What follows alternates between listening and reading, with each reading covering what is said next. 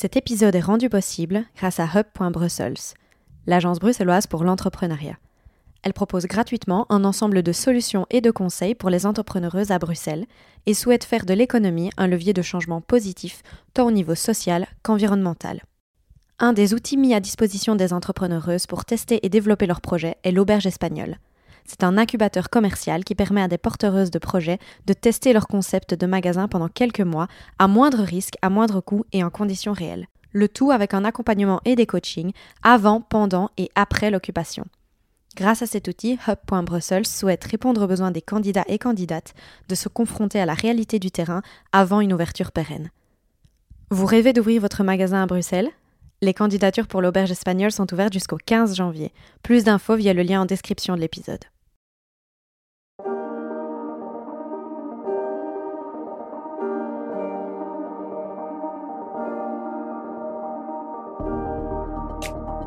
Parler du vivant pour sauver ce qu'il en reste, c'est l'ambition de notre génération. Dans ce podcast, je donne la parole aux acteurs du changement, ceux qui croient et agissent en faveur d'une transition écologique et sociale, ceux qui brisent les codes et créent la société de demain. Je m'appelle Laurie, je suis l'hôte d'Epicéa et j'espère que ces conversations révéleront en vous le chemin du possible.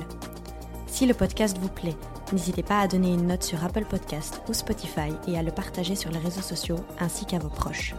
Et maintenant, je laisse place à l'épisode. Bonne écoute Bonjour à toutes et à tous. Je suis ravie de vous livrer ma conversation avec Victoria Vidal aujourd'hui. Victoria est influenceuse green. Elle partage son quotidien plus responsable, mais aussi ses prises de position plus militantes parfois. On a justement parlé de tout ça, de comment trouver un équilibre pour influencer dans le bon sens du terme. Bonne écoute Bonjour Victoria et bienvenue sur le podcast. Hello Laurie, merci beaucoup de m'inviter. Du coup, pour euh, ceux qui nous écoutent, nous sommes présentement assis sur un banc euh, le long d'une rue parisienne. Donc potentiellement, il y va y avoir un peu de bruit ambiant, mais, euh, mais ça va être sympa quand même. Pour commencer, est-ce que tu peux juste te présenter dans les mots qui sont les tiens? Bien sûr. Alors, je m'appelle Victoria, j'ai 29 ans, bientôt 30, oh là là. je suis créatrice de contenu sur Instagram sous le pseudo Vic plus Green. Ça fait euh, un peu plus de trois ans que je fais ça maintenant. Et au quotidien, j'essaye de euh, sensibiliser tout simplement à l'écologie en abordant euh, tout type de thématiques pour essayer de, bah, de parler au plus grand nombre. Donc je parle à la fois de petits gestes du quotidien, de zéro déchet, de mode éthique, de végétarisme, de tout ce qui touche un petit peu à un mode de vie plus responsable. Trop cool. Est-ce que tu as toujours été une personne engagée? Pas du tout. Pas du tout, je viens de très très loin. Vraiment, il y a, y a ne serait-ce que 5 ans, euh, je passais une bonne partie de ma vie euh, chez Zara, dans les aéroports, au McDo en train de manger de la viande. Euh, vraiment, je pars de très loin. j'ai eu une prise de conscience et j'ai changé de manière assez brutale. Mais, mais vraiment, je, je n'étais pas du tout, du tout, du tout engagée il y a encore quelques années. Et la prise de conscience, du coup, c'était quoi? Alors, c'est parti d'un documentaire Vraiment, ça a été le, la, petite, euh, petite goutte, ça a été euh, The Game Changer, qui est un documentaire sur l'alimentation végétale. Euh, je ne l'ai pas regardé pour des soucis d'écologie. En fait, à l'époque, je faisais beaucoup de sport. Et c'est un documentaire qui aborde justement l'alimentation végétale chez les sportifs. Donc je l'ai regardé plus pour le côté sportif que pour le côté planète. Et en fait, je, me suis aperçue dans ce documentaire que manger de la viande, c'était pas bon pour la planète. Je ne le savais pas. Non, je ne le savais pas du tout. Et en fait, à partir du moment où j'ai découvert ça, je me suis dit, oh waouh, ok, euh, mais quoi d'autre? Et en fait, j'ai un petit peu creusé. J'ai regardé euh, pas mal de documentaires dans les semaines qu'on suivi, j'ai acheté quelques bouquins. Et en fait, euh, je dis souvent que à partir du moment où, on t'a enlevé les œillères, c'est impossible de faire comme si tu savais pas. Et, et en fait, en quelques semaines, j'ai assimilé tellement d'informations dans mon cerveau que je ne pouvais pas ne pas changer. C'était impossible. Donc ça a pris du temps, j'ai pas changé du jour au lendemain, mais j'ai mis en place des changements petit à petit parce que je ne pouvais plus continuer à consommer et à vivre de la manière dont j'avais vécu depuis des années en ayant tous ces éléments en tête après m'être renseignée. Et comment est-ce que tes proches ils le perçoivent? Parce que du coup, ce que tu me racontes, c'est brutal. quoi. En quelques semaines, euh, tu revois euh, toute ta manière de consommer. Comment Alors, est-ce que, ouais, comment est-ce que c'est perçu? Euh, Maintenant que j'ai un petit peu de recul, c'est vrai que je, comprends plus facilement les réactions de mes proches. J'ai pas forcément été très soutenue, mais parce que, bah, en effet, ça a été assez brutal. On, passe vraiment de la fashion victime qui passe faire des week-ends en avion en Europe, qui mange plein de viande, etc., à la dame qui va dans des friperies. qui essaye de manger moins de viande et qui dit ah bah non je viens pas si on prend l'avion donc c'était quand même assez brutal sur plein de sujets donc il y a eu plutôt de la surprise et un peu de méfiance de la part de mon entourage de euh, tiens mais euh, t'es sûr que manger moins de viande c'est pas mauvais pour la santé euh, ah mais bon tu me fais rire à aller en friperie parce que t'étais encore chez Zara il y a deux mois donc ouais un, peu de la méfiance mais encore une fois a posteriori, je le comprends parce que parce que bah, moi je me suis enlevé les yeux d'un coup, mais eux ont continué leur vie de manière générale et ils sont juste dit tiens, Victoria elle est en train de j'allais dire de péter les plombs. Voilà, de péter les plombs. Qu'est-ce qui lui arrive? Euh, Qui est cette nouvelle femme, vraiment euh, Donc maintenant, je pense que ça va mieux parce qu'ils ont vu que c'était pas juste une lubie. Euh, qui m'était passée. Maintenant, ça fait 3-4 ans que j'ai ce mode de vie, donc j'ai beaucoup plus de soutien et de curiosité. Maintenant, les gens s'intéressent, essayent de comprendre, posent des questions parce qu'ils ont compris que, encore une fois, c'était pas une lubie et que parfois ils se disent tiens, finalement, elle a l'air plutôt épanouie de faire ça. Tiens, c'est vrai que ça marche si on fait à sa manière. Donc il y a beaucoup plus de curiosité, de, soutien, et ça c'est chouette. Et du coup, à l'époque, euh, tu travailles déjà quand tu fais cette transition. Euh, et tu, faisais quoi en fait?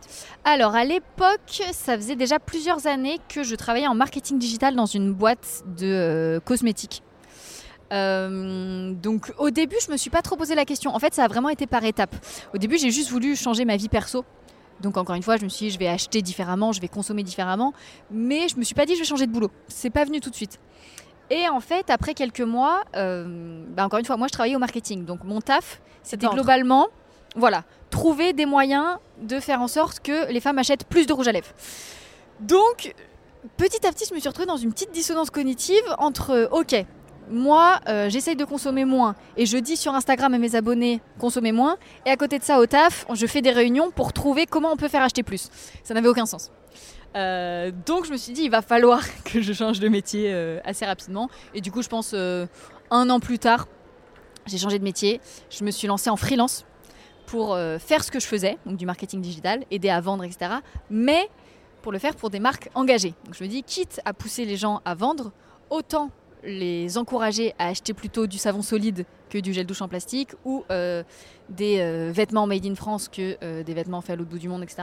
Donc je me suis dit mettre mes compétences au service de marques engagées qui n'ont pas forcément la même visibilité qu'un Danone ou qu'un Zara et de, d'essayer de faire en sorte qu'ils se développent.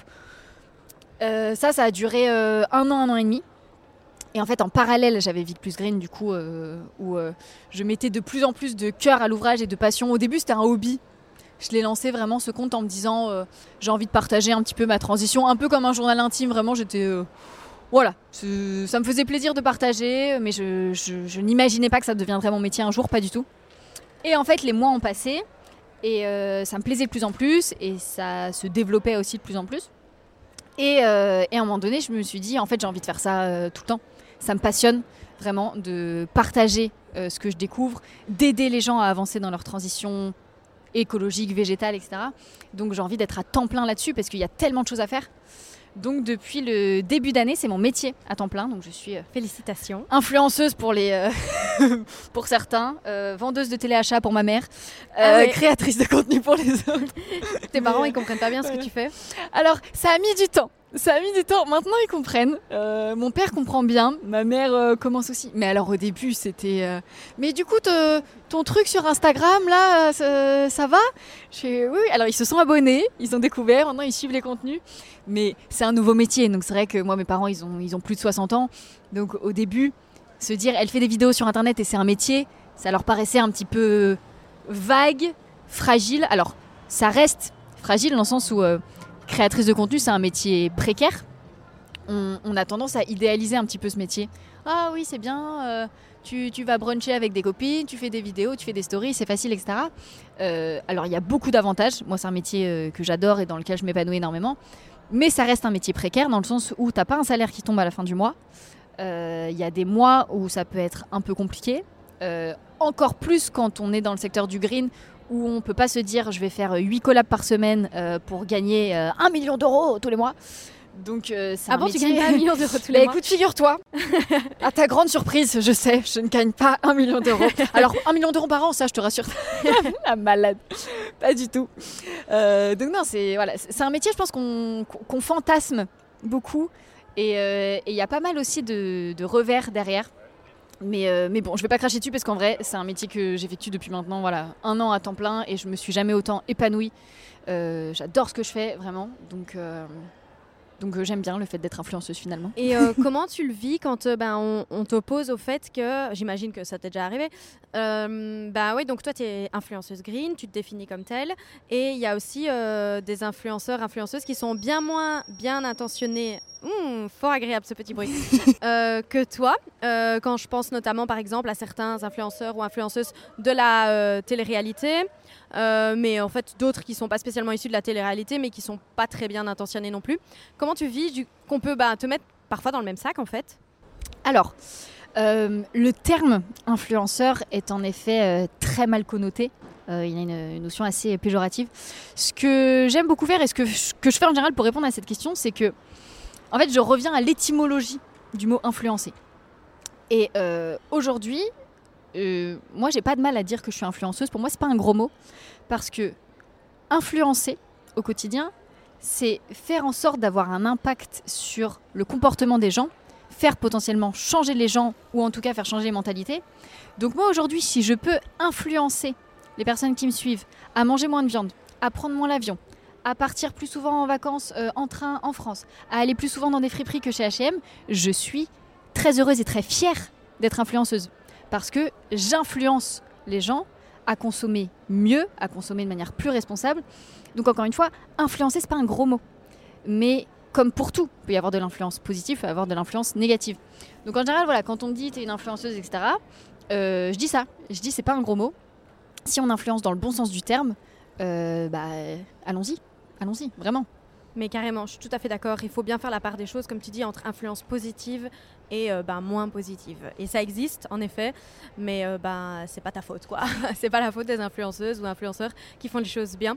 Et, c'est euh, pour ça, en vrai, c'est pour ça que je, moi, je, je tiens plutôt au terme influenceur parce que on a tendance à se dire plutôt créateur de contenu quand on est un peu engagé, parce qu'encore une fois, c'est un mot qui fait moins peur. Mais pour moi, la création de contenu, c'est une partie du travail. C'est une partie de ce qu'on fait, c'est-à-dire qu'on produit de la vidéo, on produit des textes, etc. Donc on crée du contenu. Mais c'est pas la finalité. Moi au quotidien, j'ai pas envie de créer du contenu, j'ai pas envie de faire des vidéos. Moi au quotidien, j'ai envie d'avoir un impact sur la, sur la manière dont les gens consomment. Il n'y a rien qui me fait plus plaisir que quand je reçois un message d'une personne qui me dit Je suis devenue végétarienne grâce à toi. C'est. Ça me, ça me touche au plus profond de mon cœur et je me dis Waouh, il y a des gens aujourd'hui qui mangent plus d'animaux parce qu'ils ont vu mes contenus.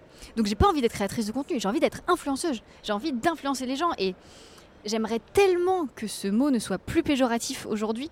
Donc euh, je me bats un petit peu pour ça autour de moi. Donc euh, on n'est pas que créateur de contenu, on est influenceur et c'est pas une mauvaise chose. Mais carrément, et, et tu fais ça très bien. Tu parles du coup de plein de sujets que tu abordes, que ce soit euh, le slow travel, la slow fashion, euh, la clean beauty, euh, le végétarisme. C'est quoi les sujets les plus épineux Oh. sur les réseaux sociaux? La question tellement facile Euh, L'alimentation.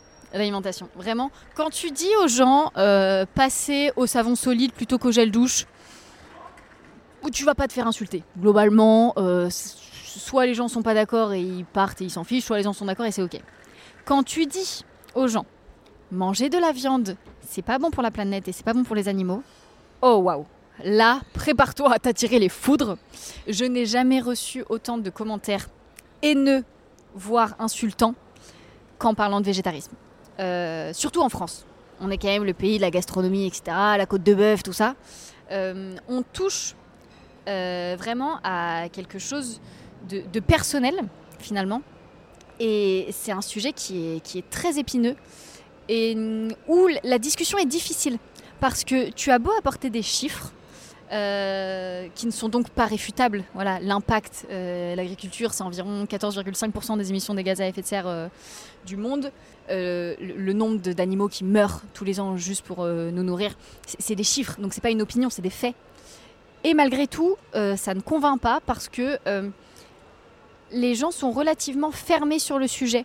Euh, alors, c'est pas une généralité, hein, il y a des personnes avec qui tu peux discuter, mais globalement dans les commentaires, c'est euh, laisse-moi bouffer ma côte de bœuf, euh, ça en fera plus pour moi.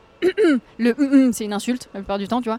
Donc c'est des sujets où vraiment ça, attise euh, les, passions et pas de la bonne manière. Parce que je pense que ça, ça te met face à toi-même. Et en fait, tu te dis, ok, moi je mange de la viande depuis 25-30 euh, ans. Donc là, tu es en train de me dire que depuis 25-30 ans, je fais quelque chose qui est mal. Et en plus, là, ça réveille un truc voilà, en, fait, ça réveille un truc en toi. Et en plus, euh, c'est un plaisir pour la plupart des personnes. Et même pour moi, hein, j'étais une grosse viandarde. Et surtout, j'aimais beaucoup la charcuterie. Enfin, D'ailleurs, je peux parler au présent. J'aime énormément la charcuterie. Je décide de plus en manger pour des raisons personnelles, mais j'aime ça. Et du coup, tu dis aux gens, il faut vous passer d'un plaisir pour le bien commun, pour la planète ou pour les animaux, donc pour quelque chose qui n'est pas personnel. À part quand tu parles un petit peu du côté santé, parce que euh, la viande rouge est potentiellement cancérigène, la charcuterie est cancérigène, classement de l'OMS. Donc quand tu touches un petit peu à la santé, et encore, on va avoir des gens qui disent oui mais non, c'est pas vrai. Hein. C'est vraiment la... de quelque chose. Voilà, voilà. L'alimentation c'est un vrai sujet et c'est dommage parce que c'est un des sujets les plus importants dans le sens où c'est un des gestes quotidiens qui a le plus d'impact sur ton empreinte carbone personnelle. Donc dire aux gens de prendre une gourde, c'est bien et ça ça crée pas trop de colère. Mais entre une gourde et un steak, l'impact est incomparable. Donc c'est dommage parce que c'est un sujet qui est plus compliqué à aborder, je trouve, alors que c'est un sujet essentiel quand on parle de transition écologique. Complètement, c'est hyper important. Euh, et d'ailleurs, donc du coup, tu parles, voilà, de, tu parles d'écologie individuelle, donc avec toutes ces, tous ces gestes. Et toi, ton but, ben voilà, c'est d'influencer les gens à revoir du coup leur façon euh, de consommer euh, de manière générale. Mais tu parles aussi tu as un discours relativement engagé. Tu vas parler de Total Energy, tu vas parler bah, de leur projet ICOP, tu vas parler de la 69, qui est un sujet relativement foudroyant pour le moment en France. Comment tu comment tu arrives à mêler les deux Et est-ce que aussi tu vois bah, qu'en tant qu'influenceuse et donc créatrice de contenu pour cette partie-là, c'est plus difficile de créer du contenu sur ce sujet-là C'est moins bien accueilli? Est-ce que la plateforme aime moins? Comment ça t'impacte toi aussi? Alors, en effet, c'est difficile. Euh, c'est difficile parce que bah, la plupart du temps, quand on parle d'actualité comme ça, c'est plutôt des mauvaises nouvelles. On va pas se mentir, euh, le combat contre l'autoroute, euh, ICOP, etc., c'est des sujets forts. Et donc, quand les gens viennent sur les réseaux sociaux, ils viennent pas forcément chercher des trucs qui vont leur miner le moral. Donc, moi, quand j'aborde des sujets de manière générale, j'essaye toujours d'apporter une dose d'optimisme essayer de montrer que être écolo c'est cool, euh, qu'on peut manger végétarien et se etc. Donc j'essaie d'apporter un peu de bonne humeur. Et quand tu parles de ces sujets-là, c'est compliqué d'apporter de la bonne humeur. Et en plus, on va pas se le cacher, on en avait déjà parlé ensemble d'ailleurs, euh, l'algorithme n'est pas forcément fan-fan. Euh, je veux dire, la dernière fois que j'ai parlé de Totalicop, j'ai jamais eu des stories qui ont été aussi peu vues que mon quotidien. Voilà. Donc il y a aussi ce, ce côté-là en mode d'un côté j'ai envie d'en parler, mais si j'en parle, mon contenu se voit moins. Si mon contenu se voit moins, j'ai moins d'impact en plus sur les autres sujets, etc. Donc c'est le serpent qui se mord la queue. Complètement. Euh, donc typiquement, j'en parle rarement en post, j'en parle plus souvent en story. Je relais notamment des actions ou des posts qui en parlent, mais j'en crée moins de mon côté parce que, bah, encore une fois, hein, c'est le serpent qui se mord la queue. Et si la finalité c'est que à la fin de la journée les personnes voient moins mon contenu, bah, encore une fois l'impact est réduit. Donc c'est compliqué de trouver le, le juste milieu. Autant j'ai envie de moi m'engager, on en parlait justement avant d'enregistrer, j'ai envie hein, de m'engager personnellement un peu plus parce que euh, je suis en train de relire le petit manuel de résistance contemporaine de Cyril Dion qui explique que s'engager personnellement c'est important, mais aller un petit peu plus loin et faire des actions collectives, bah, c'est finalement peut-être ce qui aura le plus de poids pour faire bouger les choses. Donc j'ai envie personnellement de faire plus d'actions. Mais sur Instagram, c'est compliqué de, de les relayer et de d'avoir de l'impact, je trouve, parce que encore une fois, ça peut aussi être des sujets qui sont rapidement politiques. Et j'essaye, dans la mesure du possible, de rester apolitique. Parce qu'encore une fois, j'ai envie de, toucher le plus de personnes possible. Et si je commence à prendre un côté trop. Bah, de, pencher trop d'un côté ou de l'autre, j'ai peur que des personnes se désabonnent, etc. en me disant Ok, moi j'étais là pour des recettes VG, euh, je suis pas là pour parler de euh, Macron voilà. Donc c'est compliqué aussi de rester relativement consensuel pour, encore une fois, toucher le plus de personnes possible, mais malgré tout faire passer le message qui tiennent à cœur. C'est un équilibre qui est assez fragile. C'est la raison pour laquelle, voilà, des sujets comme ICOP, comme ou comme euh, l'autoroute, je suis obligée d'en parler parce que j'estime que c'est aussi ma responsabilité en tant qu'influenceur engagé de parler de ces sujets-là, mais que ça ne prenne pas la majorité de mon contenu parce que je pense que les gens sont pas là pour ça de base et j'ai peur de les faire fuir et que du coup que, que ça perde à la cause de l'autre côté, tu vois. Donc c'est un équilibre qui est dur à trouver. Donc euh, j'essaye au maximum de le faire, mais c'est pas facile. Et c'est pour ça que, en fait, sur Instagram, tu vois en général soit des personnes qui s'engagent énormément, qui sont activistes et qui ne parlent pratiquement que de ça, soit des personnes qui au final parlent de petits gestes et ne relaient pas forcément les grosses informations.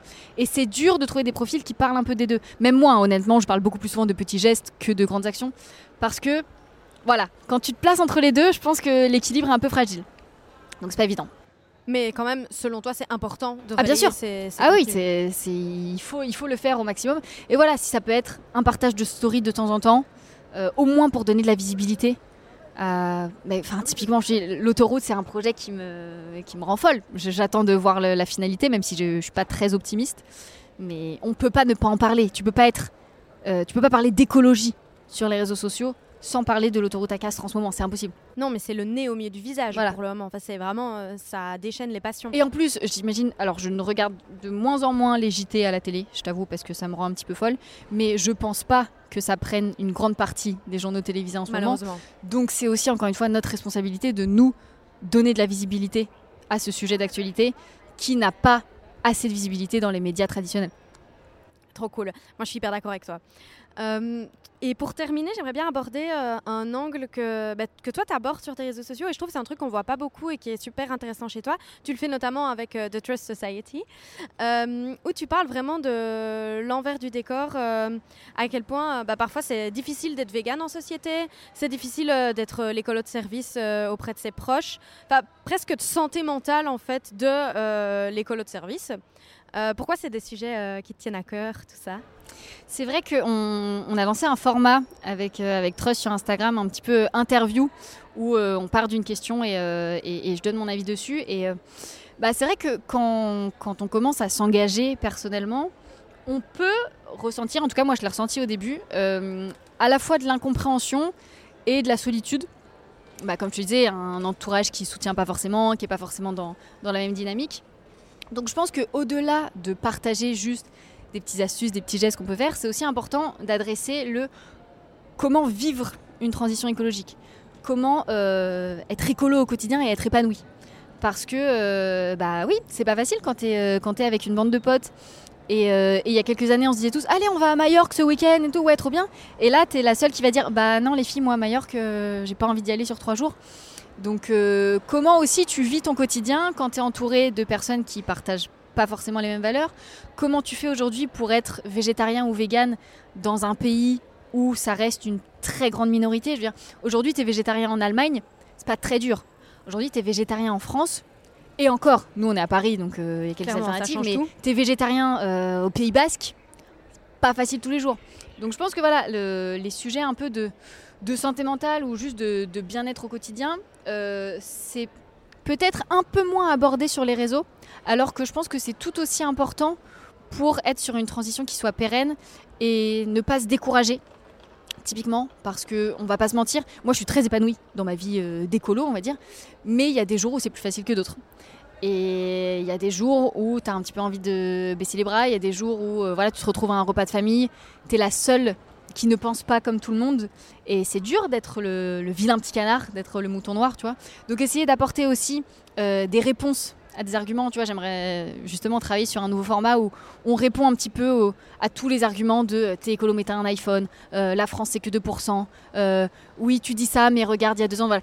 Essayer en fait d'apporter des clés aux gens qui se retrouvent dans des situations de minorité et de se dire ok quand on me donne cet argument j'ai tout de suite une ou deux idées qui arrivent pour que bah, ce soit pas compliqué d'être écolo parce que le but c'est pas que ce soit compliqué, le but c'est que ce soit simple et que ça donne envie à tout le monde et qu'on soit tous dans cette démarche. Donc, euh, donc ouais, c'est des, sujets que j'aime beaucoup aborder aussi et qui, sortent un petit peu de, euh, de, simplement des recettes ou des petits gestes, mais qui sont euh, tout aussi importants, je pense, dans notre quotidien de personnes engagées. Complètement. Je ne peux pas être plus d'accord. Ça va, t'es d'accord avec tout, c'est bien Ouais, euh, souvent sur le, sur le podcast, euh, c'est des gens avec qui je suis d'accord. Hein, désolée.